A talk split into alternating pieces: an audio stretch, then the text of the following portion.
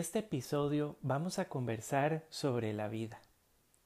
Es innegable que la niñez, la adolescencia, la adultez y en especial la adultez mayor, por la longevidad que tiene una persona adulta mayor, se han enfrentado a muchos cambios en la vida. El mundo, la sociedad en la que vivimos está llena de transformaciones y cada transformación significa una oportunidad. En ocasiones tenemos las habilidades y las fortalezas para adaptarnos a esa situación. En otros momentos necesitamos el apoyo de alguien, el sentirnos acompañados para poder adaptarnos. En ese sentido, entra también en juego el personal de enfermería. Como profesionales que acompañan, que son empáticos, que promueven la compasión a través del cuidado. El concepto que vamos a introducir es el de ganas de vivir. ¿Y cuáles son las implicaciones que tiene en adultez mayor? Pero miremos este concepto de forma amplia y pensemos también en los demás grupos etarios.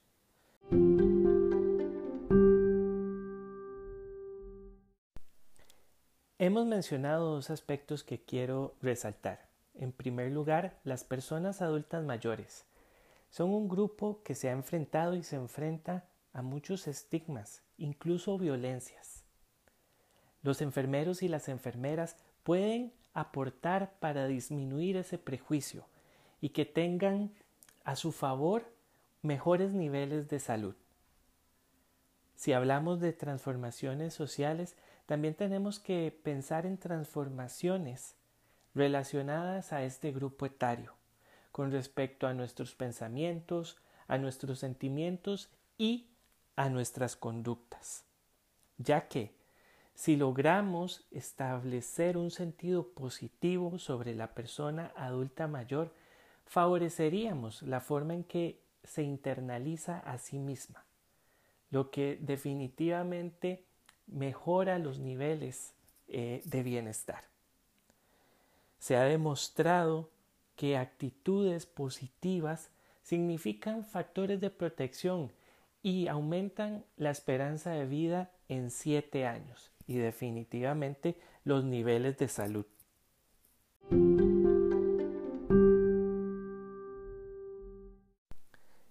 El segundo aspecto que quiero resaltar es el concepto de ganas de vivir y en el que se centra este episodio. Las ganas de vivir parten de una percepción que es subjetiva, de que los beneficios superan las adversidades. También podemos comprenderla como una relación entre la autopercepción, la longevidad y la salud. Las ganas de vivir permite reconocer ganancias y potencialidades en las personas. En este caso, hacemos referencia a las personas adultas mayores e insisto en este aspecto. Dentro de las ganancias y potencialidades podemos mencionar el bienestar, el optimismo, la resiliencia, el sentido de vida y las fortalezas. Con respecto al bienestar, nos referimos a este como la satisfacción con la vida. La satisfacción podríamos pensarla en función de las necesidades, por ejemplo las que propone Henderson, comer y beber, la comunicación, los valores, entre otras. Y también este concepto está enfocado en la felicidad. El optimismo se refiere a las expectativas en torno al futuro.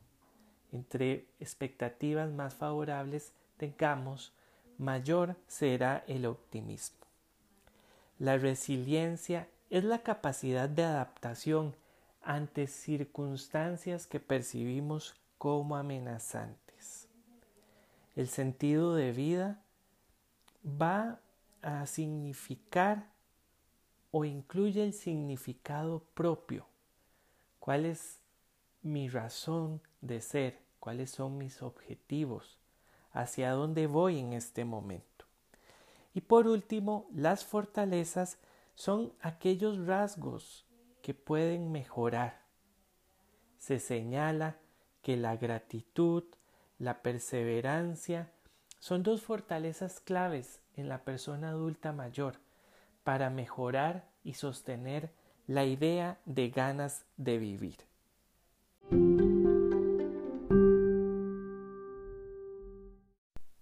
Mención especial a la gratitud. Es aquella mejor apreciación de lo valioso y significativo, aprecio por la propia vida.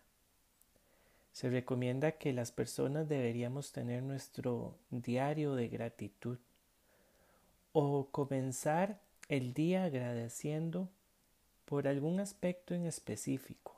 Esto nos permite tener mayor confianza para enfrentarlo. También se recomienda que antes de dormir hagamos ejercicios de gratitud.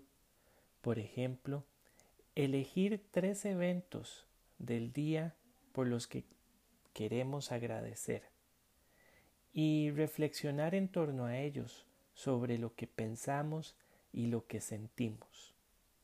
Al corto plazo, la gratitud mejora nuestra autopercepción en diferentes variables biológica, psicológica, social, interpersonal e incluso espiritual.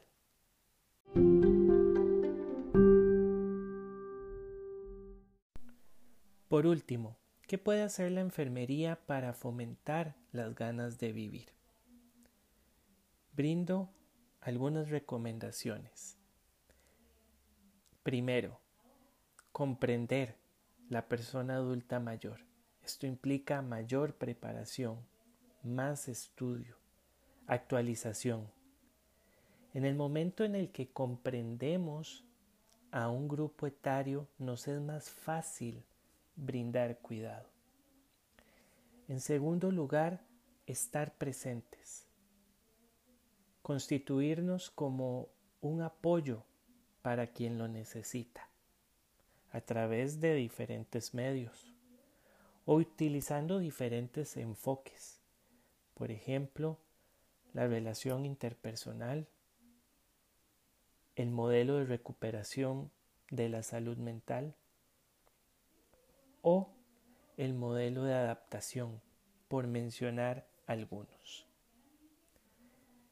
Tercero, fortalecer el afrontamiento a partir de las necesidades de la persona.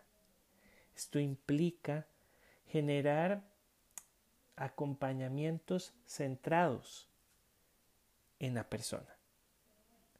Al consultarle qué necesita, en qué puedo ayudarle, cómo podríamos mejorar un aspecto u otro, estaríamos trabajando en función de. Como cuarta idea incluyo el escuchar. Esto implica hacerlo de manera activa, con un sentido terapéutico, en relación a sus narrativas, a sus historias, a su autobiografía y validarla. Quinto, nuestro cuidado debe estar basado en la evidencia. Se debe haber demostrado su eficacia, su eficiencia y su calidad. Y para finalizar, es importante generar investigaciones que permitan comprobar la relación entre la enfermería, la persona adulta mayor y las ganas de vivir.